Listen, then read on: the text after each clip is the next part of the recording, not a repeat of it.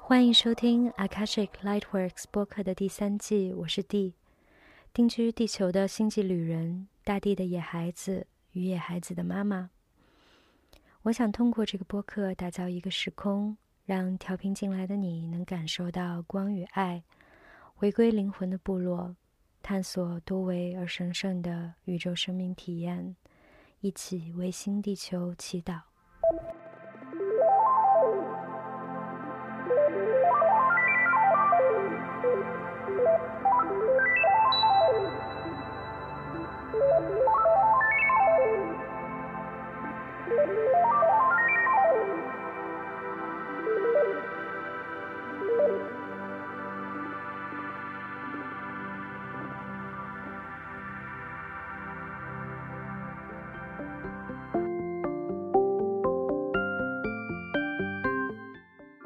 五五，欢迎来到这个播客。嗯，你可以跟大家先介绍一下你自己，然后你在哪里？Hello，大家好，我是三零五五，就大家叫我五五就可以了。然后我现在，呃，目前是生活在贵州贵阳，然后我是做梦境分析的，然后也很喜欢去搜集很多不同人的梦境，就是因为梦境，然后。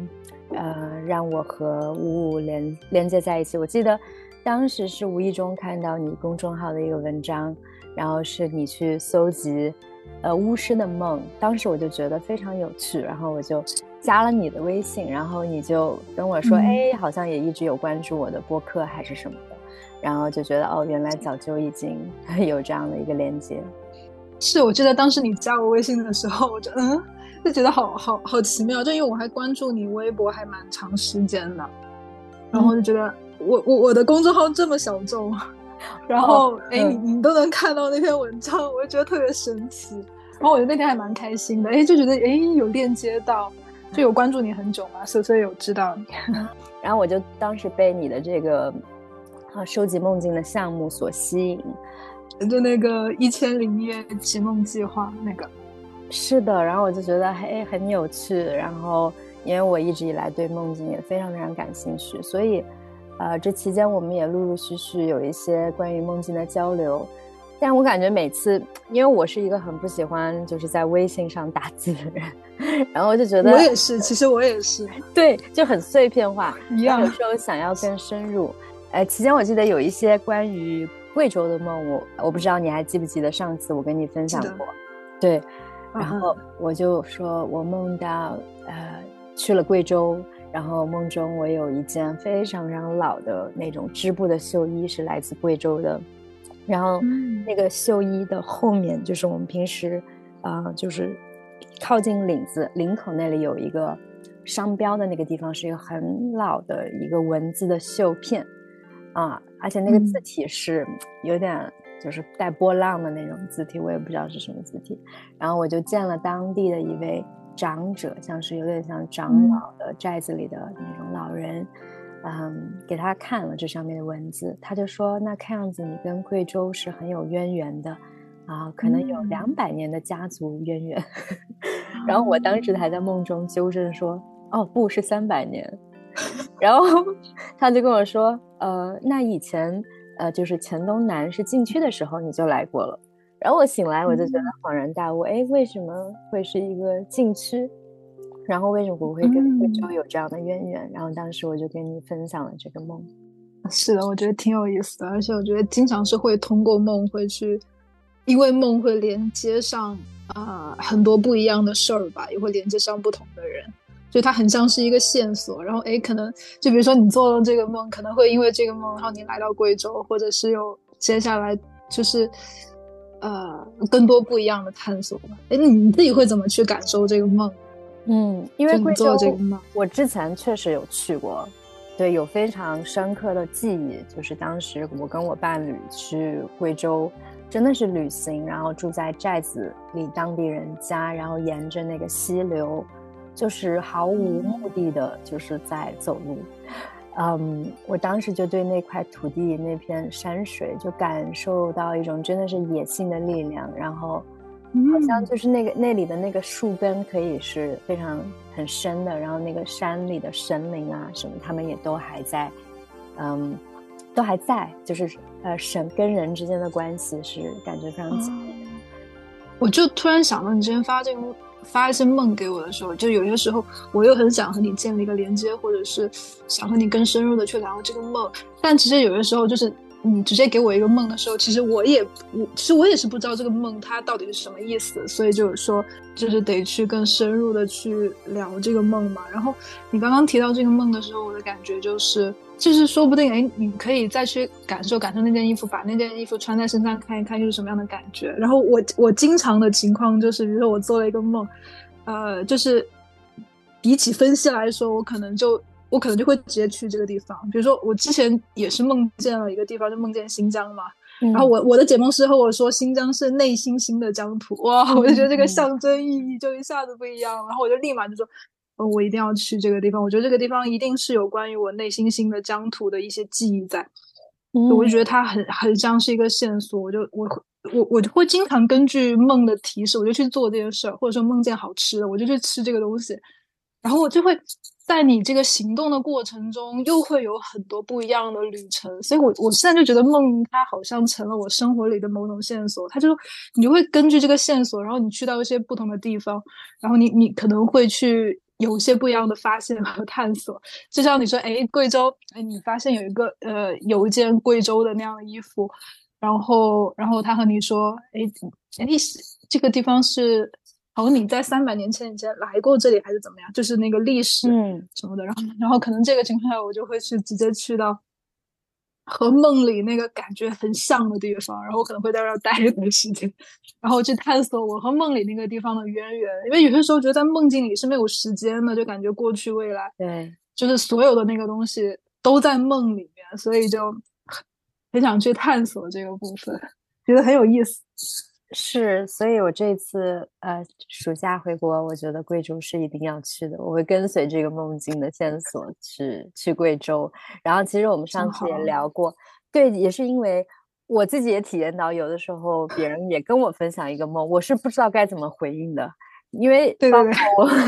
我也在做这个工作，包包括有人给我分享他们遇到的问题。我们都需要有一个真正的一个神圣的空间去守护它，然后在这个这个场域里面去探索。然后，无论你是作为解梦员，还是一个阿卡西记录的阅读师，就是我们其实都是这个像是一个这个空间的守护者，然后去引导。就我没有办法去告诉你啊，给你一个答案，对，然后而是引导你去去连接到这个答案，连接到你自己梦境的。给你传递的讯息，然后因为呃冬至的时候，我不是开启了一个 Dream Circle 梦境的旅程啊，是。其实很重要的一点就是我们怎么去建立自己的梦境的词典，就是我们每个人有一个梦境的词典。所以你提到新疆，那新疆哎，它是新的疆土，的确啊，那可能对于你来说，它这个新作为新的疆土的这个存在的意义是更强烈的。那可能对另外一个人来说。可能新疆它不会叫新疆，新疆可能是通过另外一个语言，那它就丧失了这一层的意义了。嗯，对，非常有趣。然后，所以上一次我跟你连接的时候，我就觉得，嗯，不行，我这一次一定要体验一下五五，就是就是探索梦境、解梦的方式。所以就与你分享了一个我我之前的一个梦境，然后也进行了一个梦境的这个探索。哎，我还蛮好奇，你平时做咨询还有做解梦的时候，你你是用一种什么样的方式去和别人聊，去聊这个梦的？嗯，对，就通常我的主要工具是阿卡西记录，所以我经通常觉得阿卡西记录像是一个，呃，就是一个频率。我先把你的记录打开，这样子我们在这个场域里面，它就像是有一个灵魂的图书馆一样。那在这个场域里，无论是梦境也好，还是你家族的呃故事，还是你你的情绪情感，我们都可以在这里去连接到，嗯，该有的讯息都会出现。所以我会跟随着这个直觉的引导，当下，呃，以及来访者他到底是什么样的意向，他为什么要来，我觉得你应该也体会到了，因为你之前有约我做一个个案，对，我也很难去解释。明白，明白，这这个只能体验，就是很难用语言去去解释它到底是一个什么样。对我还是想回到就是之前上一次我们去探索的那个梦境，就是因为我想了解你的呃，就是解梦的方式嘛。然后，嗯，当时有说要我选择就是一个梦。然后我就觉得对我来说太难了，因为我是一个每天都会做梦，而且会做好几个梦的人，就是这个信息量非常非常大。但我当时就想选一个比较有，也不是代表性，就是我自己感觉充更有好奇心，然后好像那个梦在啊，选我选我选我这样的一个梦。啊，对对对，对我觉得可以，我在这里分享一下这个梦梦境哈，就是嗯，带大。家回溯到当时那个梦境的场景。就是我梦到我在一个墓园，然后一个很古老的墓园，然后我当时，呃，走进这个墓园的时候，经过我的左边有一个戴着尖尖帽子的小精灵，啊，是一个，但是我当时梦见的时候，没有太多的细节，已经看得不太清楚，然后在梦中我就直接的走向一个一个比较古老的一个石头做的墓墓碑。然后我在那里点上了一个蜡烛，后来我点完蜡烛以后，我就经过了一个巨石阵，啊，然后当时梦的过程时还挺简洁，就这样的一个流程，但我感觉里面有好多好多深层的讯息，然后整个那个场域也非常吸引我，所以当时我就决定把这个梦分享给你，然后去作为我们一起探索梦境的那个梦境。啊，就在跟你一起探索的过程中，真的是深入到这个梦境的更多细细节。就是我有一个机会去跟这个小精灵对话，我有一个机会去看到梦中的我自己是一个什么样的形象，会，呃，我甚至去站在蜡烛的角度，呃，去感受作为一个蜡烛的存在。所以，真的非常感谢这个这个梦境。呃，这个探索的这个体验，我觉得非常非常的有趣，然后很有深度。然后我之后你也跟我说，这个梦，因为这个梦又点亮了你的梦境。对对对，是这样。然后就就是我已经很长一段时间不做梦了，然后我一直还因为这件事特别困扰。然后就是在和你聊那个梦，就是聊那个蜡烛被点亮的时候，就那个发光的菌丝网络，就你点亮了蜡烛，然后。那个光开始慢慢蔓延的时候，我真的就是一个灵感非常强烈的一个灵感，就说：“哦，我的梦回来了。”就你非常确定，就我的梦今天晚上就可以回来，然后他就真的回来了。然后最近每天开始做梦，那种梦境点亮梦境的感觉，就那感觉特别好，就是因为你的这个梦境吧，而且真的就是那种点亮的感觉，因为你正好是在点蜡烛。对。呃，当然，有时候我们梦做梦的时候，它发生好像你就经过了那么几秒的时间。如果你自己不去回溯的话，你自己其实你的头脑不知道发生了什么，但是在你的潜意识层面，它就是正在发生以及一直在发生。所以，我我也意识到，就是通过去深度的进入到那个梦境的场景，去看到我去点亮那个蜡烛的那个动作，因为在那个梦里面，我的我的意图是非常。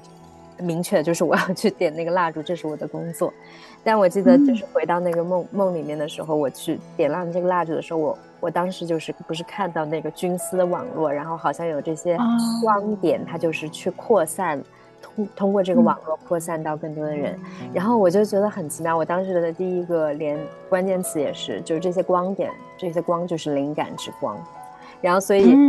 就他给你带来的那个灵感，以及去点亮了梦境。对我记得当时我也提到，就是好像他进入到深夜，就是大家在睡梦中的时候，能能接受到这个光亮，啊，去点亮他们的梦境，好像也有这个意图。然后最后那天晚上，我有在呃去海边跟我的伴侣进行一个仪式，哦，然后我也是在那里就是点亮了一把篝火。然后也是跟那个火元素连接，然后感觉自己就是变成在海滩沙丘上的小精灵，然后也是在点亮、点亮、点亮这个世界这样子。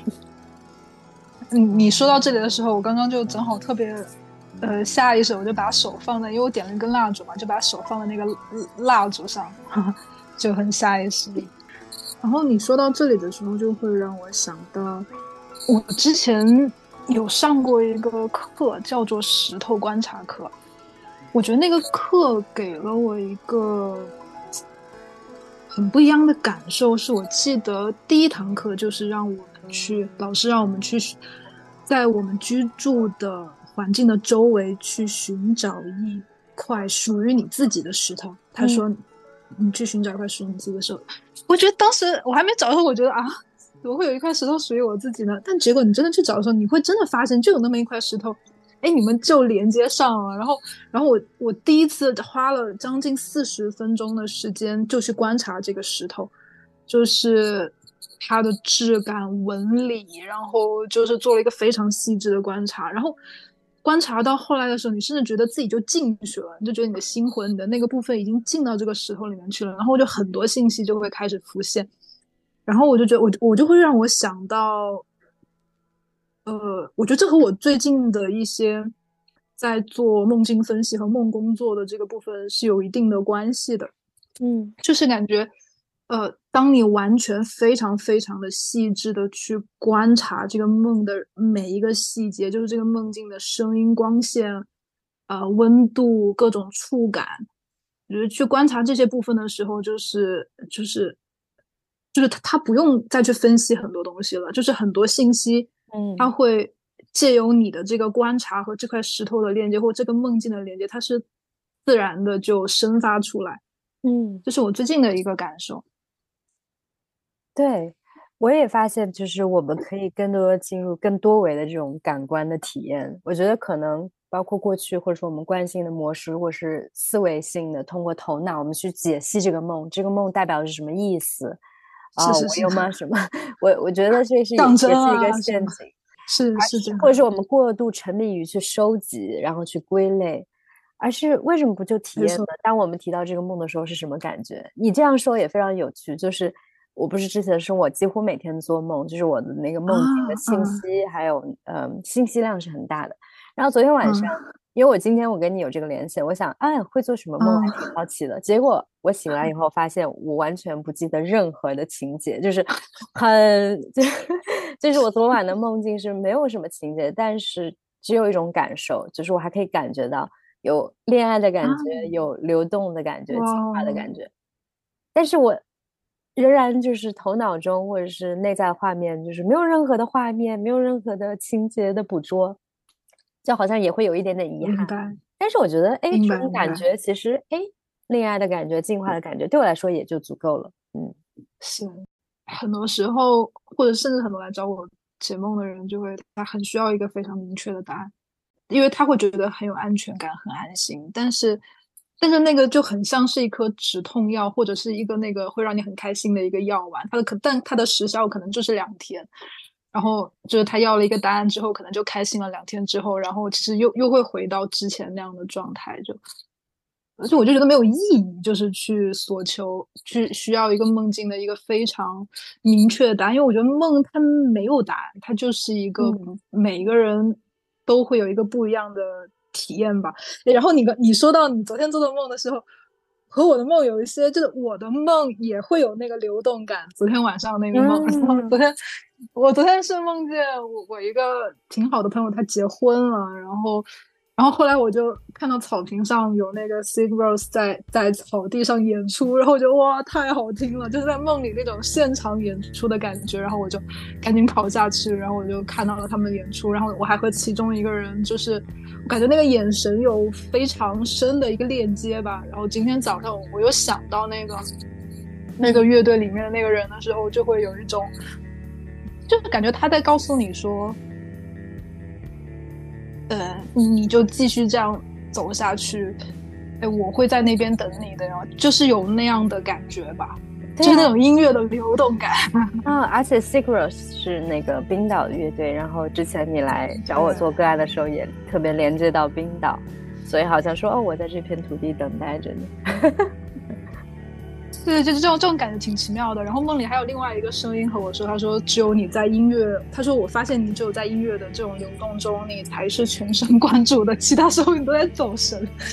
就很搞笑。然后对，就一个这样的还蛮流动的一个梦境。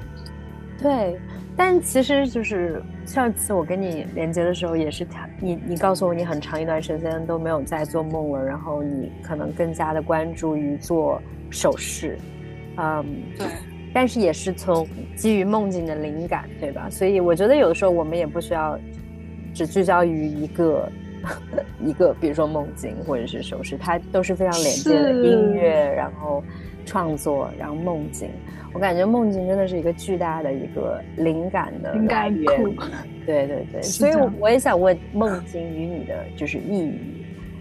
我不知道为什么你刚刚那么问我的时候，我啊。脑海里面跑出来的第一个词就是朋友，嗯，就是更会像是朋友的感觉，然后就是那种，哎，每天夜晚，然后来到你的，来到你的夜晚，来到你的梦境中，然后他可能会根据一些。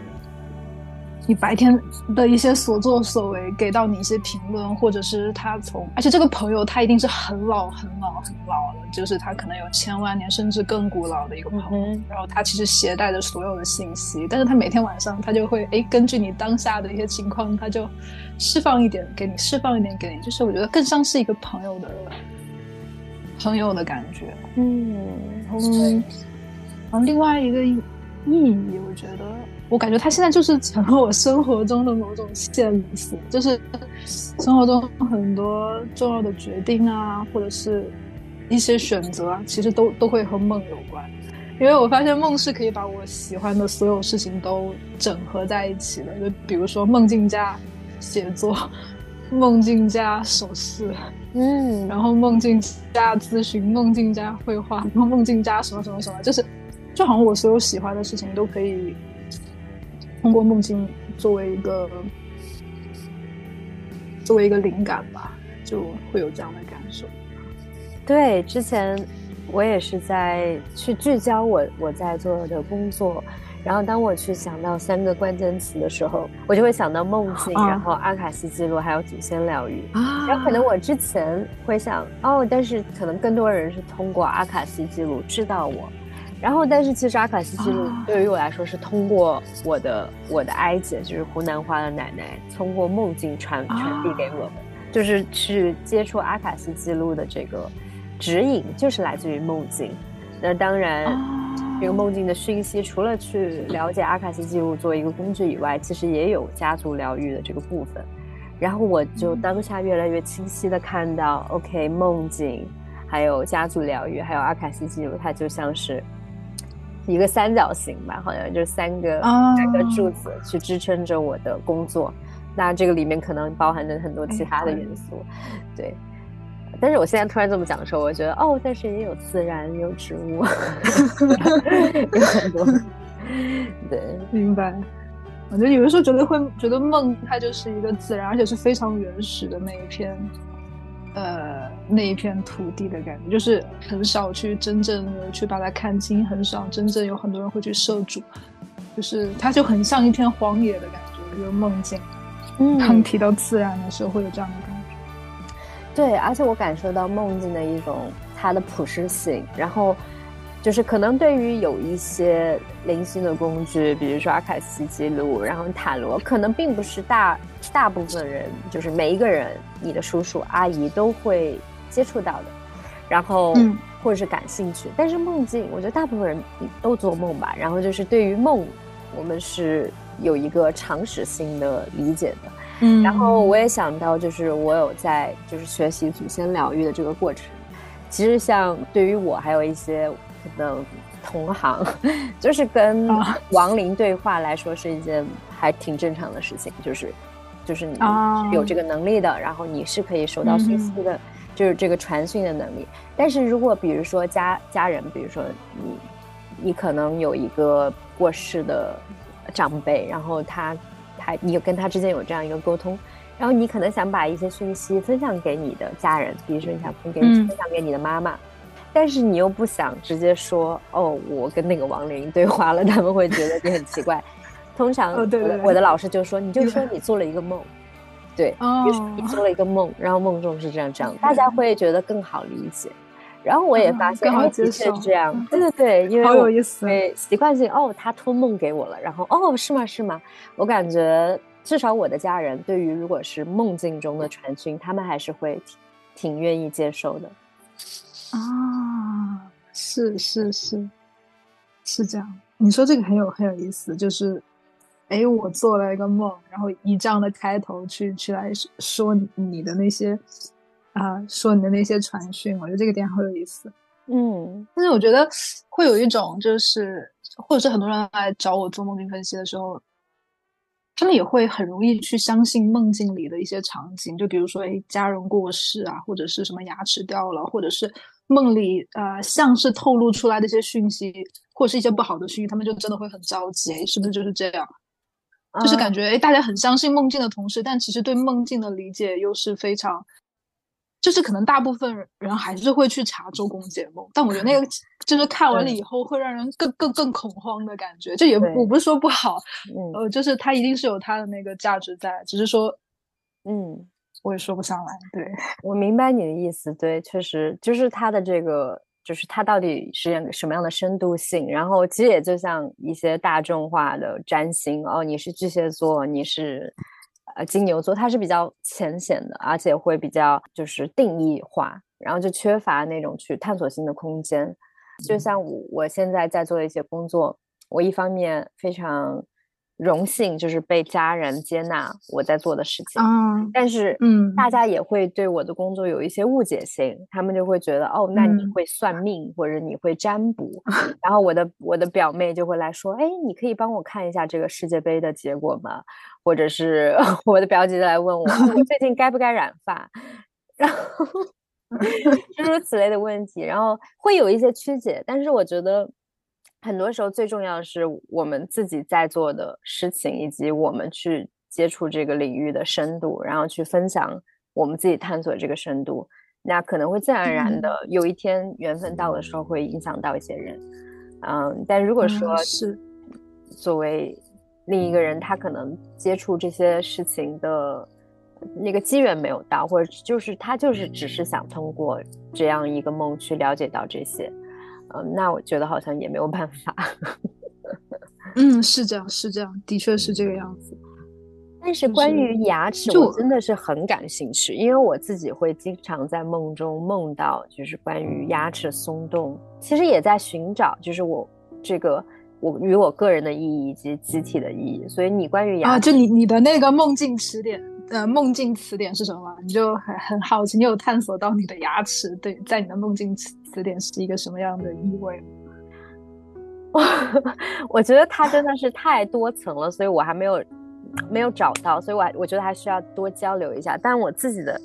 一些直觉的感受，我觉得很多时候跟控制相关，然后它跟智慧，哎，就是它有好好像很多层的意义。嗯，但我印象深刻的有一次牙齿脱落的记忆在梦境里面。因为那种感觉太真实了，我会觉得像一种脱胎换骨的感觉，就是你必须需要去放下这一切，然后会在那个过程中让我感受到一种羞耻感，因为我记得当时我好像掉落牙齿的时候是在一个课堂之类的场景里面，然后我感觉我的牙齿全都掉出来，但是我好像不敢去张开我的嘴，然后他好像就是。就是在我的嘴巴里面那种感觉，然后我的头脑中出现的画面也很像是一颗一颗的石榴，好像我的我的嘴巴里面塞满了石榴籽儿，就会有那种感觉。然后，呃，我会觉得跟一种彻底的释放相关，控制东东。就是我觉得你刚刚你说这个也很有意思，就是呃。就很多时候就是牙牙齿脱落，就是感觉挺挺可怕的。但有的时候，就是又去跟随那个牙齿。如果你是站在牙齿的那个视角，你又去体会的话，去体会它为何松动，它松动的意图。作为那颗牙齿，哎，它为什么就不想待在这个口腔里面？又有很多不一样的感受。就。呃，虽然自己的感受是挺可怕，比如说有羞耻也好，啊，牙齿都掉了怎么办？但有些时候你会发现，其实，哎，松开挺好的。不管是某一种释放也好，还是我记得原来好像我也有解过一个关于牙齿的梦，好像那那和一个是要开启一个新的旅程有关，就是牙牙齿是很固定的嘛，好像也和一个开启新的有新的旅程有关。就是关于牙齿有有太多的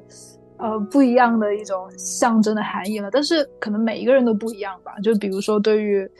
牙齿也会，它是身体里面呃和骨头一样是非常坚硬的地方。那有的时候它也会和什么信心呀，然后会和外貌啊，会和什么，就就会和会和这些都有关系吧。但是具体和什么关系，我觉得还是。还是每个人都不一样，就像你说，每个人他都有属于自己的、属于自己的那个梦境词典。对，然后我感觉就是那个梦境，它的整个场域跟那个、那个、那个背景也是非常重要的。就是你梦到脱了牙齿的时候，是在一个什么样的场景中发生的？是你是什么样的感觉？对，对我来说，就是有一种天哪，我应我一定不应该不能够张开嘴，然后让别人知道我我的牙齿都掉了，所以。我看到有一种课堂，嗯，对，表达的那种羞耻感，那种非常相关，对。但是这这样子关于牙齿松动的梦，我已经太久太久没有发生了，所以我感觉到一种，哎，呃，哎，这个变化，嗯。是这样，的确，牙齿对于每个人来说意味不同。就你刚刚在说这个部分的时候，又会让我想到，就是就很多时候可以通过梦境，就是完全可以看到自己那个状态的改变。比如说，哎，这段时间你经常做这样的梦，然后你会发现，哎，后来这个梦就你就慢慢减少了，再也不做了。就我觉得，就感觉哎，那个阶段过了，那个课题过了，我就让我想到，呃，就庄子有一种说法叫做“醒梦亦如”，我觉得他说的太好了。他的意思就是说。呃，就一个人，他修炼嘛，就是他现实生活中，他觉得自己修的再好、再 peace 都没有用。他就说，如果你晚上还是梦见战争呀、被追杀呀、被追赶啊，他就说，就是说明你还是没有修好。就除非你的梦境和你的现实生活中它都一样了，就是都很 peace。就那个他说那个才是真正的，就就哎，你可能修行的真的很好。所以就会让我想到你刚刚你刚刚说那个梦的时候，哎，就是。就梦境，它真的会很像是一个，你可以通过梦境，可以更好的去看到自己当下的那个状态。关于这个，我觉得有两点，一个是我记得之前你好像有跟我分享，就是你在疫情期间搜索的一个就是大的像是梦境的一个数据库啊，就是好像很多人梦到关于考试，然后你提到就是有，特别是一。呃，外语考试，因为可能新冠是不知道就是 紧张，对，是是是。然后我就我就意识到，其实我一直以来就是，如果在梦中会有考试的话，大部分考试是数学考试，然后我会就看到自己。因为我一直数学不是很好，所以当时你说梦到英语考试，对我来说是很容易的，因为我英语很好，所以我从来不会遇到就是哦英语考试让我觉得紧张。但是如果是数学老数学考试，我就会，呃，以前我会觉得非常紧张，我会有一种天呐，我我我我做不好，我不知道该怎么办。然后我就发现慢慢的有一个变化，就是到后期就是那种，那我根本就不需要去做这些题，我不需要可以，我不会去算了。对，不会就算了。对，或者后来梦到那个有一些什么数学老师，突然就是变得好像更有趣，就是好像更人性化，就没有以前小的时候那个数学老师的形象那么可怕。所以就是这些，我就会慢慢的发现我的这些变化，通过这个数学考试的这啊啊，好有意思。然后就是，而且有的时候会，就就你刚刚就说在数学考。梦见数学考试的时候，后来你就是觉得，哎，我为什么要考这个试？甚至梦见老师开始变得有趣，我觉得这个很有意思。嗯，就甚至是在比如说经常梦见考试，然后在呃，你你清醒了以后，可以去想，哎，这到底是谁在总是在导演这样的梦？为什么我总是梦见不过关？但是其实我根本就不用面临这一场考试，可能我根本就不需要学数学。那如果按照一般的情况下，可能就啊，我一定要好好的学习，然后我一定要怎么怎么怎么样。但是其实。我觉得还是在给自己设置某一种，也很像是某一种剧本吧。就是，但是其实完全是可以从这个地方跳开的。就像你刚刚说啊，我不用去考试啊，或者是老师很有趣啊。我原来刚开始就是学习和梦境相关的时候，我是总总是梦见我英语考不好。其实因为梦境对我来说是一门新的语言嘛，就英语。然后那段时间总是梦见，我就我就会很慌，我就会觉得啊，我没有准备好，然后没有做好。就 是总是梦英语考不好，然后现在也很少很少做考试梦。对，确实很有趣，因为的确英语是我现在可以很流利的说，但我可能高中时期还在一个哦，我可不可以很流利自如的表达？我也记得有我 我非常印象深刻的就是有一个梦境，可能在我高中时期发生，可能是跟我之前喜欢的一个乐队还是怎样，我可以用英文跟他们在梦境中 交流，然后我就记得醒来以后，我带着这种喜悦感，好像我我掌握了这一门语言，就是这种自如感。然后，因为我随后也学了德语嘛，然后我就记得我有一个梦境里面，然后我就开始用德语，呃，忘了在一个什么样的场合，然后好像还还在说很押韵的话，就是那个 那个梦境中 德语比我可能现实生活中更好，对那种感觉。我好像印象中也是之前有看到过一个说法，就是说，哎。呃，什么样的时候就可以说明你你的英语真的学习的非常好？就很多人说考了再多的证书啊，或者他是在呃那个地方又住了生活了多少年啊，然后再怎么样都，他说除非你真的就是连在梦境里面都在用英语在做交流了，因为它完全就已经到你深入到你的潜意识里了。他说，哎，这个时候你真的可以说我的英语真的很好。然后想到你刚刚说的那个部分，对对对，然后我也发现梦境中的一种超语言性。就是其实你你在跟人交流的时候，你没有真的在说话，他可能不是一个完整的词句，对吧？他是带着一种叫什么 telepathy，就是这种灵灵的灵魂的沟通、灵魂的交流。可能你用到某一个词，但是真的是像是那种心电感应一样，那种传递讯息。真的，哎，真的是这样。就让我想了，我之前不是去搜集一些。盲人的梦嘛，哎，好像不是很有关系。但就是，最后我身边盲人就就是做一些盲人按摩，他们的梦，他们其实，在梦境里面其实看不见，然后其实也没有太多声音，但是他们就知道对方在说什么，他们就知道对方在做什么。为什么？我就觉得连视觉都不需要，就是他们在梦境里面也没有说一个有色彩、有视觉，但他们就知道发生了什么。就是我觉得，就你刚刚说的超语言这一点就好有趣，就。不需要语言、声音、图像，但是你就是可以知道对方在说什么，就是通过灵魂或者什么样的方式去进行一个沟通。对，对，真的很有意思。然后你提到盲人的梦，然后没有色彩或者没有这种视觉性的，然后我就想到，其实因为我是一个非常有视觉性的人，我记得有一段时间我特别就是有意识的记录梦，然后那段时间的梦境都非常非常。嗯，就是指引 性，然后我就感觉我每天晚上就像是去，通常我第一个梦的场景可能是我不知道两点到三点或者一点到三点的一个时间，它是像是我在看一个呃，那叫什么来着？像像是看一部电影，然后那个电影就是在下载给我我需要去接接收到的讯息，所以它的那个内容会非常就是精简，然后有效，就是比较少那种杂音跟垃圾的部分。比如说我跟你分享那个精灵的梦，它就是非常简短，就你就在那里很明确的做这件事情，在这个过程中没有任何干扰，没有一个突。然某一个亲戚出现，或者你突然又回到身上，它就是一个很哦，这就是你的灵魂，你灵魂呃深深处，比如说你来到这个地球上的这个使命，在没有干扰的情况下你在做什么事情，所以那那段时间我就会吸收到很多很多类似于这样的梦。呃，它的能量可能会跟天使啊，跟精灵啊，就很高频的梦可以说是。然后我会发现，越到可能中下段，就是你快醒来之前，就会越梦到那种就是消化情绪消化梦。所以你刚才提到就是初中关于所谓梦的好不好，你的修行怎么样？我觉得其实不需要太刻意的要求自己哦，我一定我的梦要是非常高频的，就是有一些。对对对，而且它，我觉得它来自于潜意，就是我们的集体潜意识，所以也是，嗯，当我感觉我们要快点，快要醒来了，比如说在在那个四五点钟那那个时段，你要更加回到这个现实，就是我们所在这个维度，嗯，呃，你会更加的去连接到。就好像梦中这个维度的对，嗯，然后其实这个你也不知道，觉得哦天哪，我原来我的修行还不到位，所以我还在梦到战争，但战争就是在这个维度发生，所以你哎，你说的有道理，这个部分很有意思，嗯，对，所以我也会经常也发现自己有很多这种混乱的呃阴影的梦，然后可能跟家族相关，可能跟集体相关。我记得我之前也跟你分享了。呃，我梦到的一些场景，然后你会说这个梦很很不像地会做的，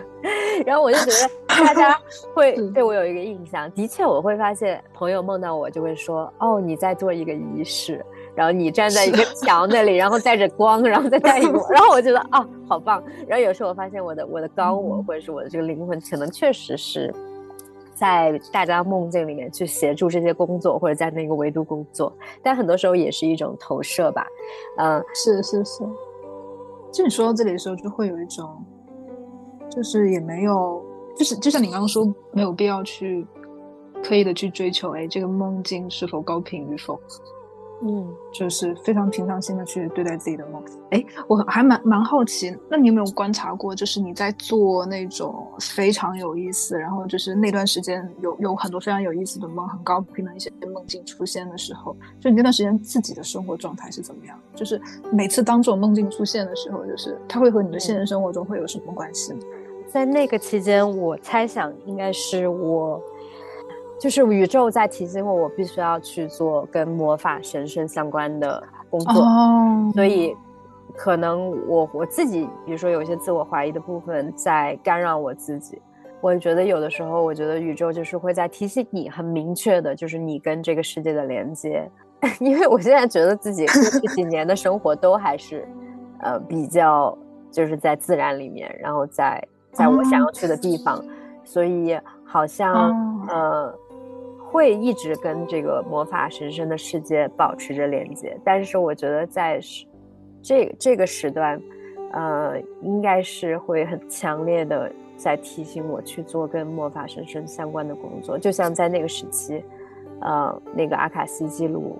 就是我我爱姐托梦给我一样。就说到这里的时候，就让我想到，我又想到了这件事，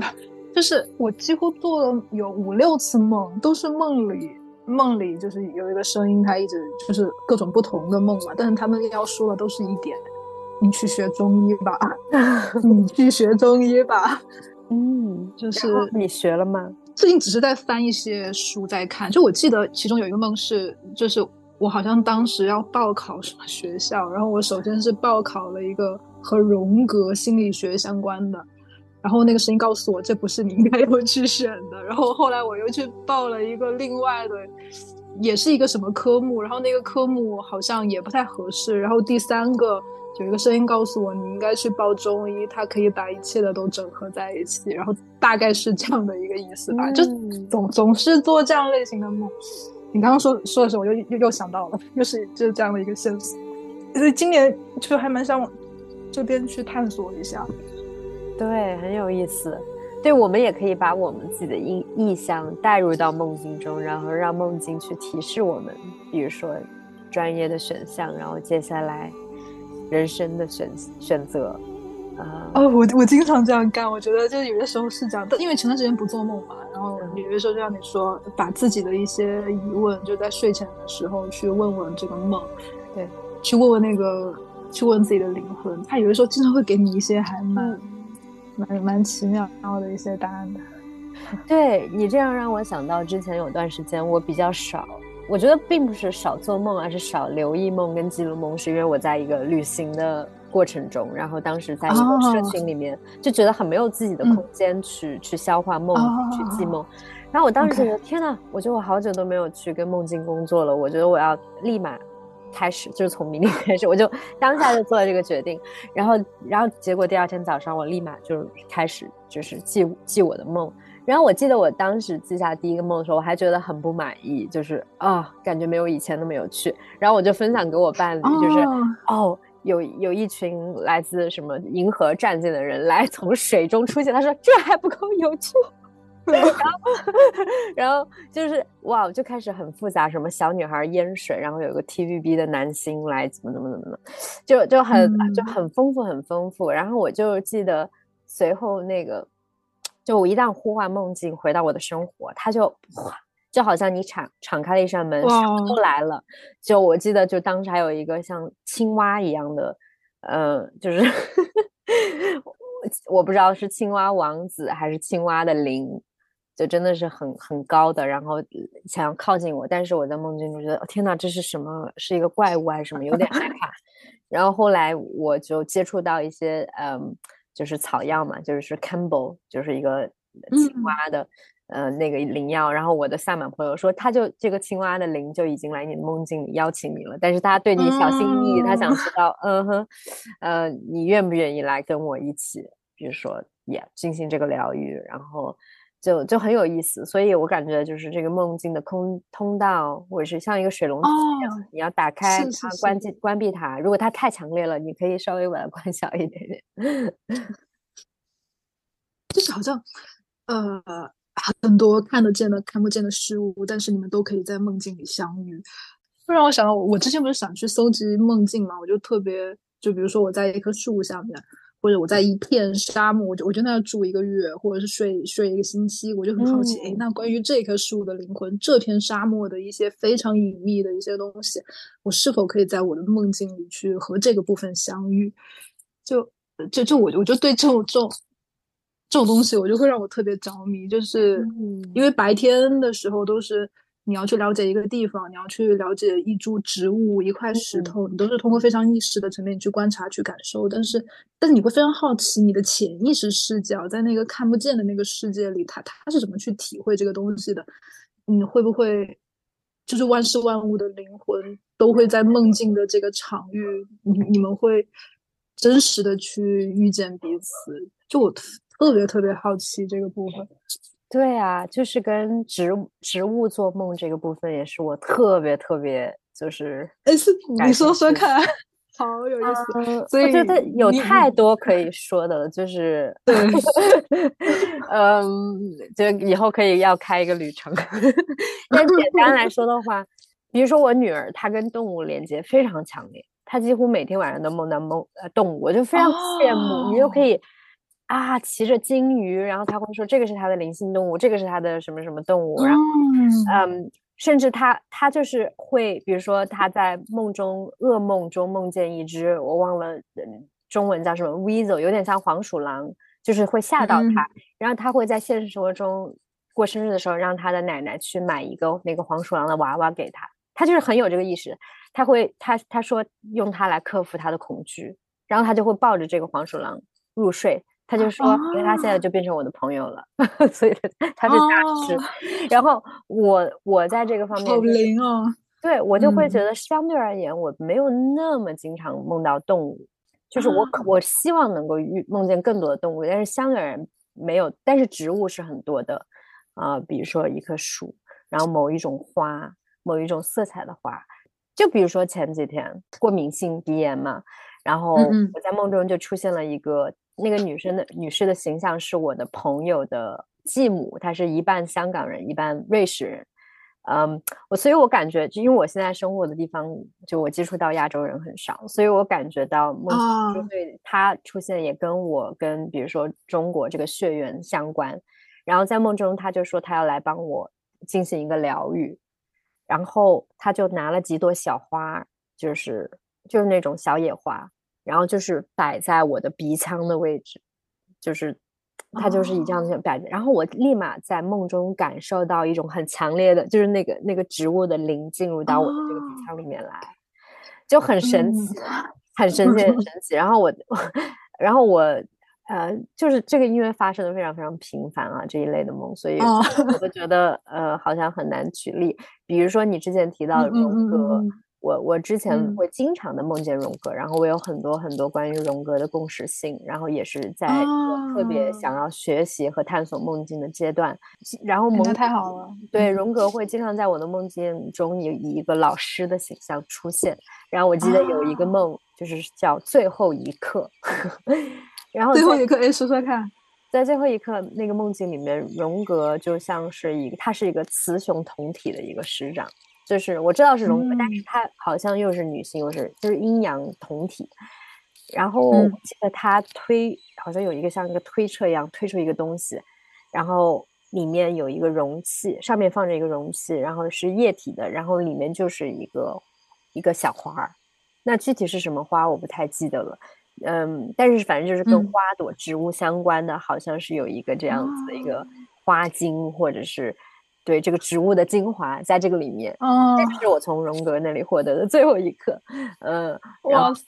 对对对，然后我也会，因为其实我在这个道路上探索的我的第一个呃所谓的这种课程或者这个相关课程，就是呃植物植物直觉沟通，然后它里面也会有一部分就是跟植物一起做梦的的部分。所以植物和植物一起做梦，对，植物经常经常在我的梦境里面出现。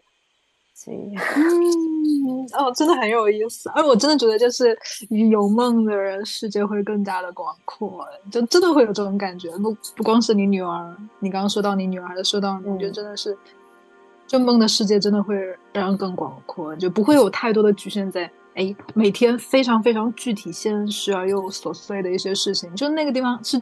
你会真的感觉，哎，有一个魔法世界，真的有一个那样的世界存在。就比如说，在那个魔法世界里，没有时间，你可以去和荣哥沟通，你可以和一棵植物沟通，或者是你可以和某一个非常遥远的一个部落的酋长沟通，就感觉一切都可以在梦境里发生。对呀，这个特别好。就是我很难去去架构，比如说我们所在这个维度空间，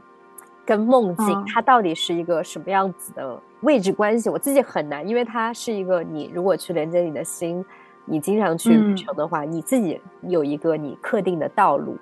就我知道我自己我在那个世界里我不会迷路，因为我知道是怎么走。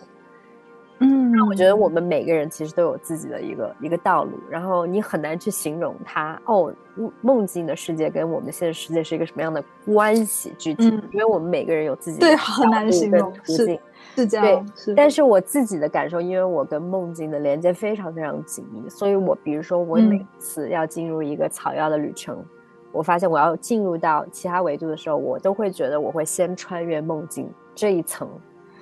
就很明显的，比如说我在草原旅程的，就是要进入那个那个之前，我就会直接的先穿越到我昨天晚上做的那个那那个梦，就无论它是所谓低频还是高频哈，就是哎，我就会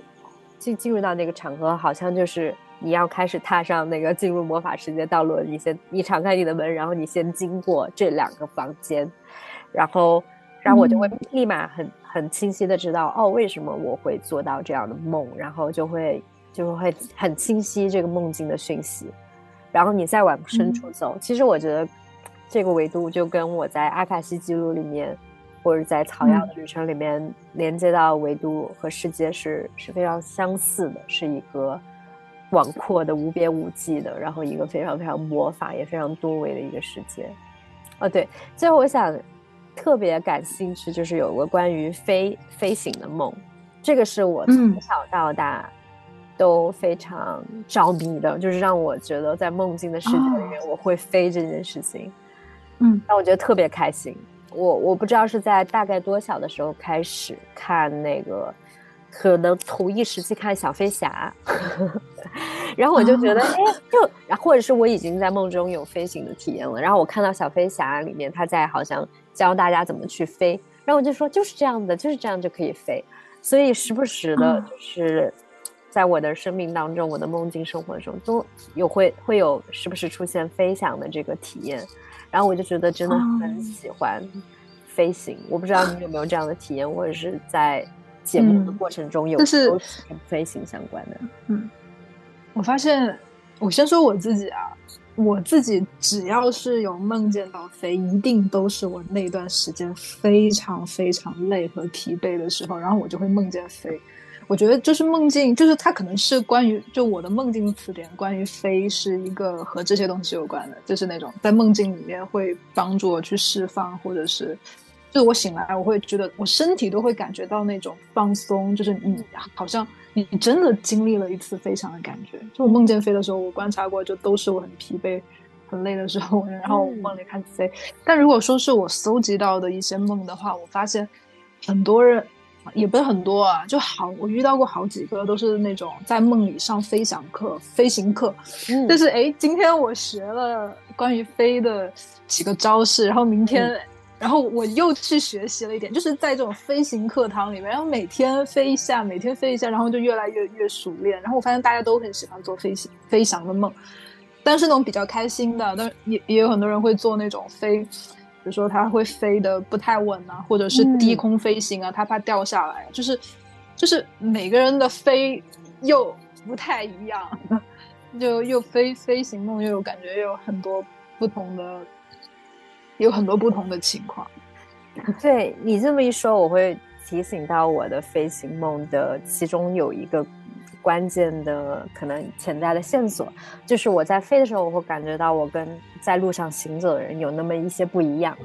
就好像我是有翅膀的，或者是我是具有飞行能力的，就有一个这样的距离感。然后，呃。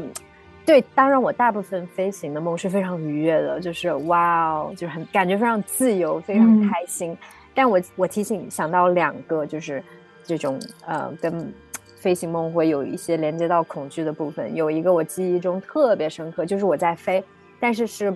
对低空飞行，就大概是树那样子的高度。所以我在飞的时候，而且是在一个不是很空旷的地方，好像是像是也比较像是在欧洲的那种住宅区。就是大家有一栋一栋房子，然后我就我就在这样的一个场中飞行，我就会啊有一点点 clumsy，就有一点点怕撞到树或者撞到房子，嗯，然后我就飞来飞去的时候，我就呃不小心的飞到了一个一个人的房子里面，然后我就真的很像一只鸟，我的整个感觉我觉得就像是一只鸟不小心飞到了一个屋子里面，然后要有点惊慌，然后。然后我还记得那个那个人的房间那种感觉，那种乳白色的墙，然后那种老式的电话，然后然后我就很 好像最后又飞出去了，好像是我看到了一个中年男人，就是有点肥胖的，让我觉得有点可怕。我觉得他肯定会要来抓我，就那种感觉，就是在在那个梦境里面。后来他们好像想要抓我，然后我就很惊慌的，我要我要去飞走，就是很那种体验感觉很像一只鸟。呃，鸟的存在，你非常自由自在，你欢快的在天空中。但是，好像当你去进入到人类的世界里面，你会感受到，呃，那些恐惧，然后你会不会被抓，会丧失自己的自由。然后，我最近有一个跟飞行相关的梦，也是我我飞的好开心，我在飞来飞去，我突然看到有一个人。然后又是一个这种很中年男人的形象，就是怎么说，就是世俗 世俗男子，就是你可能现在你出门在大街上，你会看到一个这样的一个呃中年男子的形象，然后他就看到我了。然后不知道为什么，我在梦中我就想要去调戏一下他，然后我就好像故意要在他旁边飞来飞去，然后他就好像有点激怒他，或者是他觉得自己有点激怒他，对，他就好像要来抓我，然后我觉得很紧张，我就啊赶紧跑，然后飞到一个树上，有点像一只调皮的小鸟，这样的体验，哎呀，好有意思啊！就是你刚刚说那些部分的时候，我还是觉得梦境就是好奇妙。就是用不同的方，你可以在梦里去感受不同的，你你可以成为一只鸟，或者你可以成为一条鱼，然后又站在这些又不一样的视角，然后又又去又去感受这个世界，就那个感觉就觉得特别好。我好像关于飞行梦，要么就是我累，或者是我在做一些不是很切实际的事情的时候，梦境会用飞行梦来提醒我。就比如说我非常理想。理对一些东西很理想化的时候，我好像就会飞得越来越高，越来越高。但是我在飞行的那个状态中，我又是有些许的害怕，嗯，然后就是已经飞到很很云层上面了。就是我好像在这种时刻，我也会梦见飞行。你会经常做噩梦吗？其实不常哎，就是哦，你都要做噩梦。突然想到有一次，我其实我不常做噩梦，但。有一次，我就是梦见好像有一具僵尸什么的，然后，然后他就突然活了过来，然后一直在追我，然后梦里我特别害怕，一直一直就一直跑，然后后来我我自己醒来以后，我又回去感受这个梦的时候，去感受那只僵尸的时候，然后那那一只僵尸，你知道他怎么说？他就说：“你看，你还是可以动的呀，你看我一追你，你就会跑了呀。”然后瞬间就是那种很害怕的感觉，就又瞬间没有了，就是。就你看起来它是一个很糟糕的事情，但是但是用不同的方式去不同的视角去感受，它又会不一样。然后我想，我突然想到，我我有一个初始梦，就是我记得了我第一个梦境，人生当中记得了我第一最早的一个梦，是我梦见，然后我就是我是就小学，然后放学我就会上一辆黑色的车，然后开这个车的司机他是一个特别冷漠的男人。特别特别冷漠，然后每次上他的车，我都以为他会带我回家，但每次他都会把我开到一个非常荒芜的海边，然后把我扔下去，然后他就，然后他就会走，然后你会发现这个梦会他一直循环，然后同一个晚上循环，然后第二天我又会在那个小学门口，我又会上这个车，然后就是一直不断的循环循环，都是同样的情节。然后最开始我就真的，我就觉得很这这个梦，我会觉得就是很难受，我会觉得非常不舒服。然后后来也是去，也是去感受这个男人，就是去感受他，去体会他的那个意图，就是他为什么要把我扔在海边。我花了一整个星期的时间，就是。就是每天我就和这个男人待在一起，我就去感受这个男人，就是，哎，他他是有一个什么样的生活背景，他是一个他的性格怎么样，他过去发生了什么事儿，就是，然后就随着我一天一天的去和他待在一起，就他的形象，他就不再是最开始在梦里那个冷漠的男人，就他开始就是变得生动有血有肉起来，然后直到最后，我再去体会那个这个。男人的意图的时候，他为什么那么冷漠？为什么要把我扔在海边？我发现，然后我就是居然发现，他其实是希望我可以自己开启自己的航海，他希望我可以自己航行，因为我在梦里是完全一个没有知觉且依赖的状态。但是，所以他要他需要把我扔在海边，他需要他他的那种感觉就是你需要自己去航行。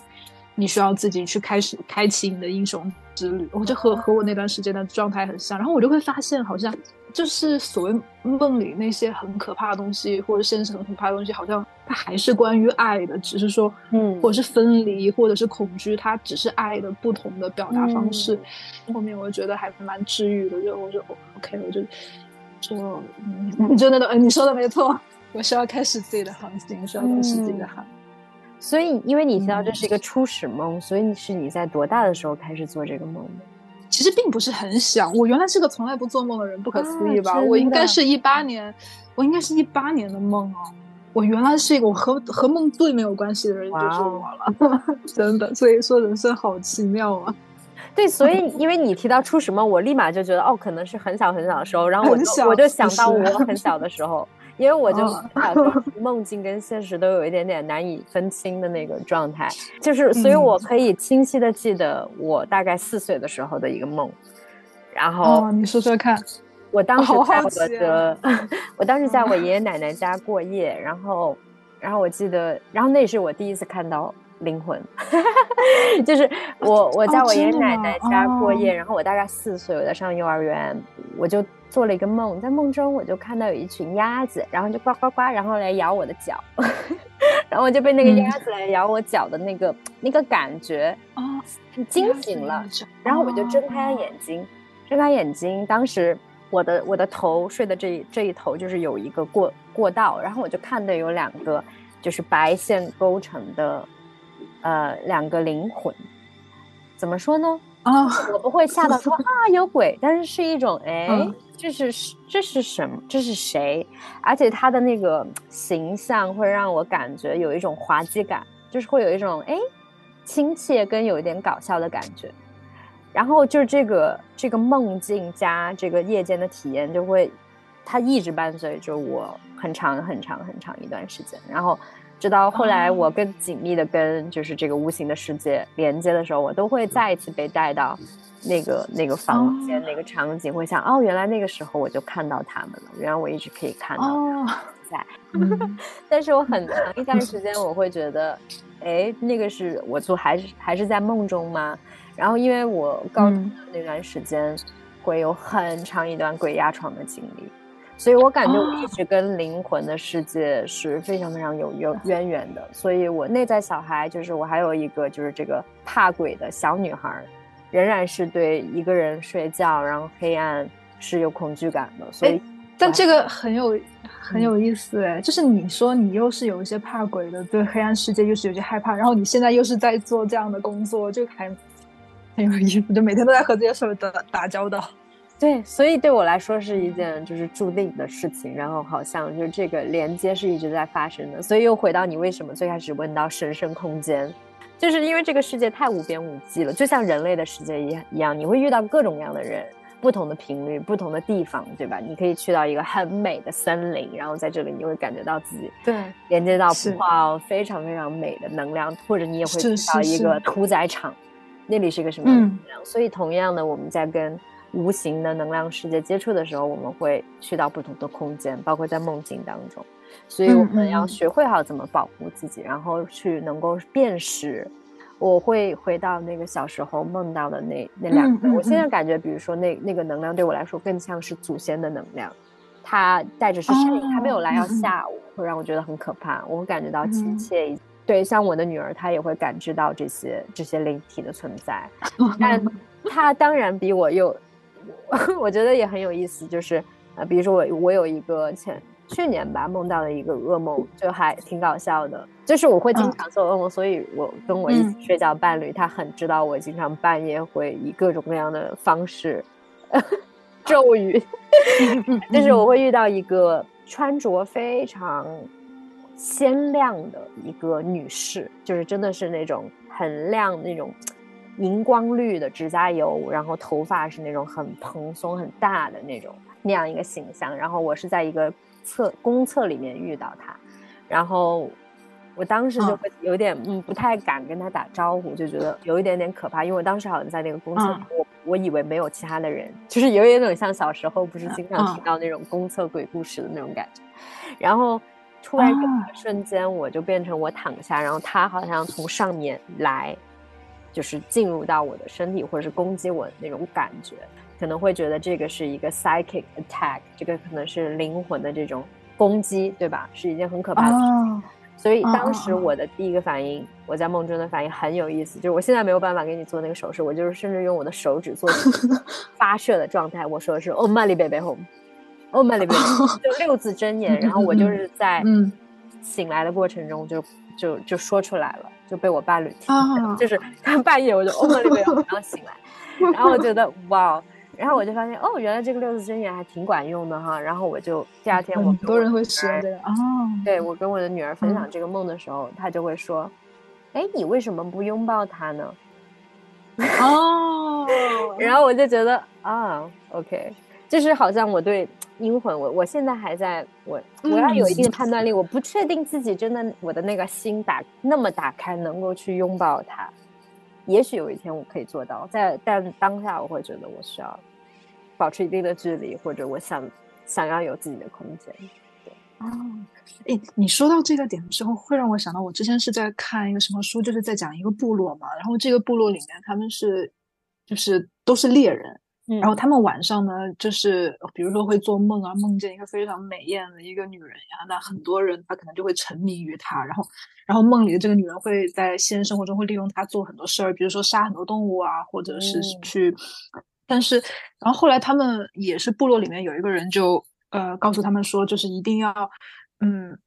就是对待这种诱惑一定要谨慎，然后就让他们用木头，反正也是雕了一个什么样的东西，就让他们在睡觉的时候就。带着那个东西，他们就说，呃，以免就是被梦境所捕获。就是我就感觉，哎，它和梦境和现实他们是通的，就并不是两个完全对立的世界。就是现实生活中也是可以做一些东西，哎，那个部分又会影响到你的梦，然后哎，你的梦境呢，有一些部分又会影响到现实。然后你刚刚说到噩梦的这，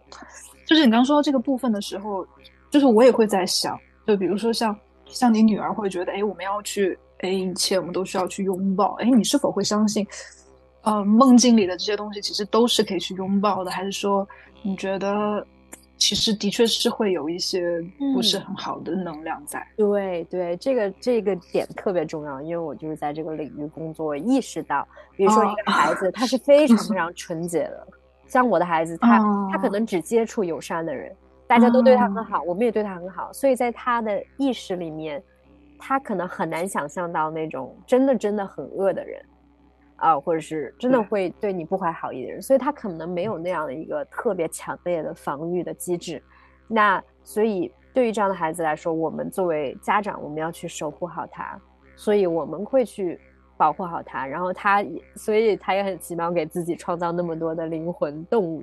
所以我感受到他在那个场域中是受守保护的。但我的想，如果是对，但是我想象，如果说你在另外一一个孩子，他可能天生非常非常敏感，比如像我小的时候，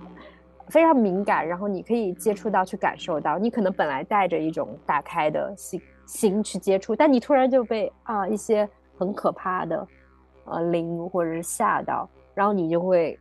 意识到保护自己有多么重要，可能那个又会对你自己造成一种创伤性的体验，让你觉得那什么都是很可怕的，然后会对人都很有防御心，敞不够敞开。所以我感觉我们是在这样的一个过程中，怎么样去让我们自己的，比如说内在的那个小孩儿，那个很天真的心，且充满着对这个世界的爱。一种放心去做自己的那个部分，去给他一个安全的空间去做他自己，所以需要我们去建立这样的一个，嗯，一个安全的空间去给予到他们，啊，所以我感觉这个也很有意思。然后另外一个就是，就是我们自己的觉识、觉知以及清醒度，无论是在梦境中还是现实中，就是生活中接触到一些人。我们自己会有一个感觉，嗯嗯嗯，大概知道，OK，这个这个人是不是合当我的朋友，是不是一个良师益友，还是我不想去接触这样子的能量，对我来说会非常的消耗，或者是对并不健康这样子的关系。嗯，明白，就是前提其实还是要保护好自己，因为即便是现实生活中，其实也也是并不是所有人都要去拥抱，就是都是你要一定要去接触的。其实前提都是在保护好自己的情况下。然后建立一些守护的边界的情况下，又，再去进行下一步。但就像你刚刚说，就是哎，去创建一个信任的、爱的、有安全的那样的一个空间。就你刚刚说到你的初始梦，我就觉得，因为我也和一些很多人聊过他们的初始梦，那种感觉就觉得它很像是。一张很像是属于这个人的一张牌，我觉得每个梦都很像是一张塔罗牌，然后这张塔罗牌呢，就会对你之后的生活有很多的隐喻。我觉得虽然我我记梦的时间很晚啊，就虽然我那个一八年的算初始梦，但我觉得那个就是和冒险和远方会和这些部分有关。然后我会觉得，哎，你的这个初始梦就就是很很像你啊，就是很早的时候就开始和这些，就是和和这些祖灵啊，和和这些。去连接上，我就觉得，就觉得很有趣。一旦打开这个梦境的这个语言，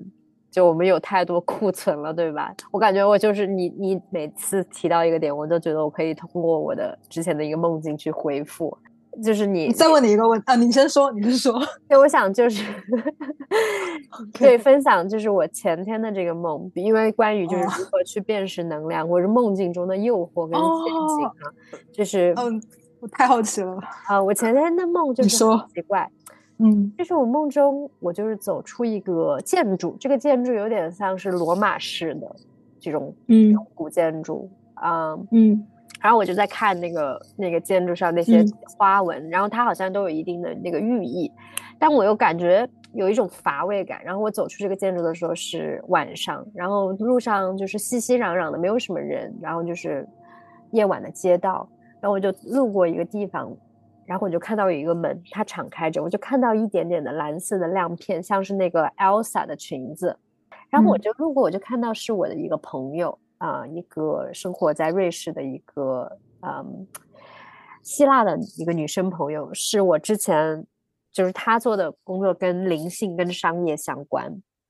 呃，是一个让我觉得她在事业上有很多成功以及野心的一个朋友，但是又。然后他也是在游牧的状态，就我对他的生活有一定的向往，但是我一直又觉得我不确定他是不是真的幸福的，大概有这样子的这种感觉哈。啊，所以他在那个梦境中，他穿着那个 Elsa 的裙子，他其实他是一个妓院，然后他就是邀请我，他要不要进来？但是他也很忙，就是我会听到那种。非常那种就是靡靡之音从那个那个房间里面出现，就是你会感觉到有点像是爵士，或者是那种感觉，有点像是那种比较高档的妓院夜总会的那种 音乐，然后会有那种青烟飘出来，然后那种灯光也是有点红红红的那种感觉，然后他也是就是招呼了我，就是邀给我发出邀请以后，他就自己又忙着就回头就走了，所以我有那么。大概在梦中有那么十秒的时间去决定我要不要进去，就好像一方面也很好奇这到底是一个什么样的地方，因为我在我在梦中我是知道我自己在做梦，所以你就你就算进去了去探索一下，满足一个好奇心，我觉得也 OK，就是也不会也不会觉得怎么样。但我就觉得好像自己也没有必要，我也不确定是这样进去里面会发生什么，所以当时我就醒，我在梦中我就清醒过来了。我就会觉得我不想，我就意识到我其实一直在这个 loop 里边，我不知道实际上在梦中我走过多少圈，但我意识到，哎，我发现有一个重复性，我的这个路线，我好像从那个建筑来到这里，我好像突然感受到一种无意义感，然后我就我得要唤醒我的意义感，然后我就我就知道，哦，我得去去找一个电梯。因为我在梦我的梦境里面，电梯就是你进去以后，你可以决定你想要去哪一层。然后我就我就走向那个电梯的时 候，我就会想说，那我现在可以决定我想去哪里。然后我就我就告诉我自己的灵魂，我现在想要去我的灵魂、我的心真正想要去的地方。因为我不想就这样很盲目的再去探索，看到谁我就进去看一下，这里看看那里看看，包括那个古建筑。我觉得为什么要去琢磨这个建筑的意义呢？这个又不是我建的，是另外一个建筑建筑师建的。我对他的思考真的有那么感兴趣吗？所以我当时回到那个电梯的时候，我说我想去我的心真正想去的地方的时候，我还没有等那个电梯的门打开，我就立马感受到一种有一个暖流哈，真的是进入我的身体，然后在我的心那里开启，然后我就我就捕捉到了海鸥。海边、海滩，然后我的孩子跟我的伴侣，而且是我的孩子更小的时候，就好像是哦过去的那个他的早期的童年的时光，然后我就突然觉得啊，这就是我的我的人生的那个意义呃所在，然后我就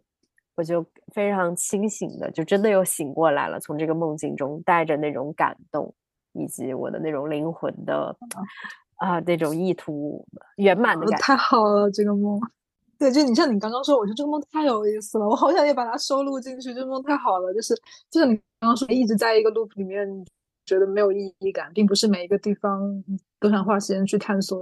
探索一下，直到最后进那个电梯。我觉得梦境里面还还很有意思的一点就是，你没有任何过程，就是哎，我想去这个地方，然后你就会瞬间的到达这个这里，然后这是一个你灵魂真正想去的地方，然后然后就出现了嗯那个样子。哎，所以回到你说最开始如何去辨别这个能量的时候，嗯，其实还是一种直觉，是吗？你就是一种在梦境里的一种，或是你做了一个清醒梦，或者是在梦境里的一种直觉，你觉得哎，这个地方我不需要去。我感觉就是也是到我现在的一个探索的阶段，我觉得可能早期，比如说我现在在二十岁初期。我会觉得一切都值得探索。你要我现在去，比如说某一个贫民窟，你要我去到这样的地方，比就像哎，就很有趣。就像你之前我们有想过要不要去贵州的那个山洞里面探洞，然后去那里去做一个 dream set。我会觉得，如果我现在是二十五岁的我，我会，你会觉得一切都是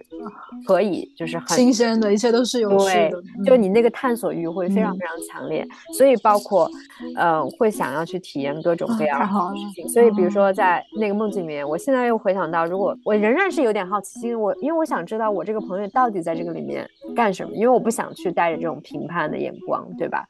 因为我感受到是个机缘，那也许进去是一个很好玩的地方呢。但是好像在我当下的这个状态里面，我会觉得，哎，我的生命相对而言是有限，我我这一生其实也就这几十年了，那我想要去。聚焦，去更加的去觉知的生活，这个是我当下的一个状态哈。所以，比如说我当下，呃，我不是说每个 party 我都要去，有各种各样的好玩的体验我都要去，而是我今天我今天想要去这个地方吗，或者是我真的想跟这个朋友见面了吗？啊，我我可能少了更多的那种为了追寻刺激有趣的体验而去做的事情，嗯。就比如说，我还我仍然觉得非常非常有趣。如果能够去贵州，然后去到一个山洞里，然后邀请大家一起在那里做梦，我觉得是一件非常非常有趣的事情。但是我可能会更多的去等待那个时机的到来啊，或者是那个哎，如果有这样的邀请，然后有这样一个洞穴，然后那个洞穴里那个山林，然后那些一切是允许的，嗯，我会可能在那样的情况下，我会去去做这件事情，我更更加的跟随我的心。就是那个那个心的那个一致性啊，然后更少的就是那个 flow 到了就就去了，嗯，对，可能更少那种刻意的那种新鲜感，然后有的时候也是小我，因为小我渴可能渴望成功，然后也是我在我这个朋友这里看到，因为我知道就是我的生活版本跟他有一个对应性，对他可能就是 明天纽约，然后那天又去呃就是瑞典，然后。就是做各种各样的事情，但是我们有一定的交集，就是灵性跟商业的工作。然后我会有一种觉得啊，我什么时候可以也很自由的，就是飞来飞去。但确实，我就是有一个家庭，我有跟这个土地的连接，就是会有不一样，所以感觉到一一定的诱惑性在这个梦境中体现出来。而且你你就说到这里，就是你说，哎，你最开始也会想，哎，我什么时候才可以这样？但是从从这个梦境里面的感觉，就是其实，啊，或许当有这样念头的时候，都是很快的又消散了。就是但但是能够感受到，好像你也并没有那么 那么想想要那样的生活，只是一种感受啊。因为你还梦见什么，呃，还是妓院。就是哎，我觉得还挺有意思的。对 对对，是 和不同人连接的地方嘛，和不同人连接的地方。的确，而且一种深度的关于自己欲望的一个进化。嗯，到底自己真正渴望的是什么？哎，我再再问你一个问题，我就觉得你会怎么看待噩梦？就是比如说在。在心理学上或者在什么上面，你会觉得，哎，你做了噩梦，你的这个情绪啊，或者是你的这些心绪啊，你最近的状态啊不太好。好，然后我们来聊聊一聊。但是我现在就觉得，我觉得有一些局限，我就有它的局限性。就我觉得噩梦好像也并并，我我觉得有时候噩梦会不会也和那种和你的个人状态啊，或许和这些东西没有关系。所以我还蛮好奇你对梦境、你对噩梦的看法。就是我会想先少一些放下评判心，一个就是个人的阴影的工作。如果我们要很深度的去连接我们自己的阴影面，不仅是我们自己情绪的阴影面，也是整个社会集体的阴影面。我会越来越清晰的看到，也许我可以做很多自我的阴影的转化工作，让我是一个清透的光亮的人。可能别人也能感受到，哦，他真的就是一个很清透光亮的人。但是仍然，我们放眼到这个社会 或者集体层面，也有很多的阴影，对吧？然后更多的放放到一个灵魂的层面，有很多的所谓的阴魂，对吧？阴魂就是那些 没有转化过来的灵魂。所以取决于你个人的状况。我现在如果说我接触到的不同的维度越广的话，我会意识到，OK，我会知道的确有阴魂的存在。的确有个人阴影情绪的存在，也有这个环境、社会层面的这种阴影，它都是互相对应的。那我可能会，如果我自己有一个噩梦，我不会说评判我自己。哦，你看，你不是说一你自己是个很光亮的人吗？你不会这样觉得，因为我也在，对，我也在通过自己去转化。而且，关于一些阴魂，它也会趋光而来，它在你这里感受到光。就每一个人，我们都会渴望，任何一个人都会渴望光。嗯，所以也是我会强调，就是给自己去保护好自己，也是我现在意识到的，因为我没有那个精力去跟每一个阴魂打交道，这也是我自己的责任。对，所以我我即使可以有这样一个沟通的技能，不代表我们要时时刻刻做这件事情，或者也必须，我们也可以自己选择，这就是我们自己的自由意愿这个部分。所以我现在对我自己跟噩梦的关系，因为我觉得我说我经常做噩梦。可能也会有一定误解，是因为我经常做梦，所以这个做梦的过程中，当然也会有噩梦的这个部分。那我在我在去整理我的噩梦的时候，我就会去抓住是什么样的情绪，到底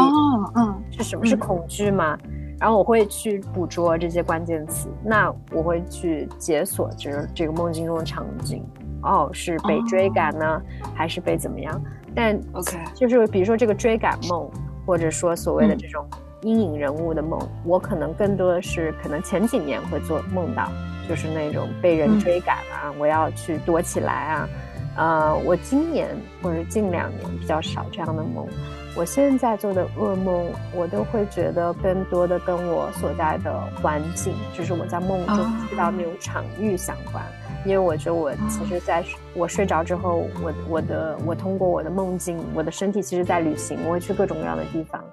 你会看到我，如果看到我的梦境，就我今天在苏黎世，明天在阿姆斯特丹，然后就是我会去各种各样的地方旅行。我不知道为什么我会去到一些地方，然后我感觉到那些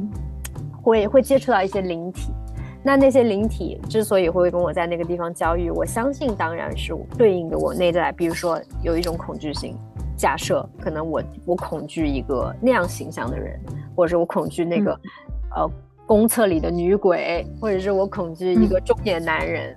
我就是他会让我去去看到，哎，我对于我自己的内在以及这个人类的这个集体，我有哪些还没有接纳进来的部分？你说到这个点的时候，就是我原来还没有这么想过，就是刚刚在聊到这个问题的时候，会有一种感觉是，就如果是原来提到噩梦的时候，那我可能会说那种。哎呀，你做噩梦肯定就是因为你有一个，就是可能是生活中遇到了一个课题，然后你一直没有听见，然后梦就一直给你发消息，然后因为就像闹钟一样，它需要用更激烈的一个方式，你才会听见和看见。就是，就是我好像一直把它放在一个很就有问题，来，我们来看一看这是什么问题，一直在放到这样的视角上。我刚刚就突然觉得说，哎，就是没有分别的去，就是去看待它。就是就是去经历，就去体验这样子的一个噩梦，去感受，好像就好了，就不用再去把它当成一个一个问题去对待。哎，当然里面可能会有一些阴影啊，可能有那些东西会会出来。哎，我们去体验就好，我们去感受就好。对，我不知道为什么现在也想想到一个回应噩梦的一个方式，我觉得这个也很有意就是你在梦中如果说恐惧的时候。你是会逃跑，你就逃跑，然后有有一种很典型，会动不了，然后那种感觉是有无力感。对对对，这个是我可能早期有的。我现在就是会，如果我在梦中看到一些可怕的或者能量不对劲的事物，我会发出像野兽一样的声音，我就会我就很管用哦。对我就会觉得我让你知道我比你更可怕。这个是我也是我从巴巴亚嘎那里收获到的讯息，就是你不要去害怕他们。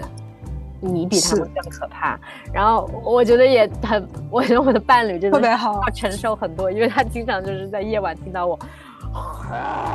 那样子的声音，或者，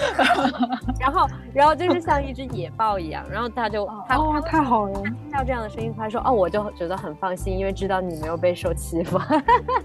哦，哎，那这样的状态时候是一般是你是在那个睡着的状态，还是你醒过来？就因为我我和很多人说过这样的方法，但他们都会和我说，哎，但是我在梦里的时候没有办法清醒，有时候我会让他们在现实生活中去做。你是一般都是在算是一种在清醒梦的状态下去做这样的回应。原来我觉得在所有的噩梦里面，似乎被追赶是我最常做的，然后今年倒少了很多。然后后来就是我就是不会像你那样就做清醒梦，然后在梦里面去给到这样的回应，然后我是在醒过来的时候。我就是重新进到那个场景里面，就我想滚走开，然后就是那种回头看，嗯，就回头看那个东西的时候，你会发现那个很可怕的是，很可怕的一些东西反而消失了。而且很有意思的一点是，就当你真的是去直面这个被追赶的，就比如说最开始是一个日本的军官，他拿着一把刀，哎，那在下一个梦的时候，你会发现，呃，还是一个日本军官，但是他没有刀了。然后在下一个梦的时候，你会发现他变成一个男人。在下一个梦的时候，你是在被一个小婴儿追。就是它会慢慢、慢慢、慢慢的发生一个这样的变化，但我觉得你刚刚说的，哎，发出野兽的声音，然后这个太好了，我觉得，嗯，不然的话，就是在梦里就会觉得，哎，自己一一直都是很弱的，所以，如果自己的力量一直很弱的话，就会一一直会有很多的，就是不同的事物在追赶你、打压你。我觉得也值值得去探索，就是梦中的这些阴影人物，就是我们所恐惧的，无论是一个日本的军官。还是可能数学老师或者教导主任，就是去去感受到这个威胁还存在吗？因为其实你提到日本军官的时候，我觉得很有趣，因为我之前也有过，就是某一个瞬间，好像是被一个日本日本人还是日本军官这样抱起来的瞬间，我会觉得，然后我当时在梦中对我来说那是一个噩梦，我觉得非常恐惧。然后我现在回想起来，哦，既然我会被他这样抱着举起来，说明在梦中我是个小孩儿。就明显我是一个小孩儿，然后，然后我自己的现实生活中，我是我为什么会觉得日本人，我不会对日本人有可恐惧感呢？然后我也没有经历过 日战，那可能是小时候看过的电影，但更有可能是我的祖先，我的外婆所经历的。的确，当时日军有侵略到他的那个，呃，他的那个村子，然后他需要躲在坟坟墓里面，然后他的妈妈把他躲。呃，就是让他躲在那儿，然后他在七岁的时候，他有经历过看到他的邻居被日本军官杀害，所以就这样子的，也会通过家族他的这个恐惧以及这种威被生命威胁的这种情景，会延续到我们自己这里来。那到我这里的时候，我会发现，OK，这个战争是 不再存在了，然后就是我现在是安全的，对我已经是个大人了，这是我啊。哎，你说到这个时候，我突然想到，就是我发现我自己面对噩梦啊，大部分的时候会有三种，就是就我自己在处理我的梦是一个就是那种代入嘛，我去感受它，然后另外一个就是也是对它做一个回击，要么就是去就发出自己的回应嘛，就不再是一个非常被动的状态。然后另外一种是我最近发现的，就是就是对自己很厌恶的或者是很害怕的梦里的一些东西，就对他说，就谢谢你，我爱你，就是。我最开始对这个是没有感觉的，就是对这样子的话语，就谢谢你，我我爱你，我就觉得很，我就觉得这听起来就特别的不靠谱。但是后来我就真的这样说，就发现我我对梦里那些东西的那种厌恶感，真的会通过这样的话语，然后就会慢慢的软化掉，就不会那么去恨他们了。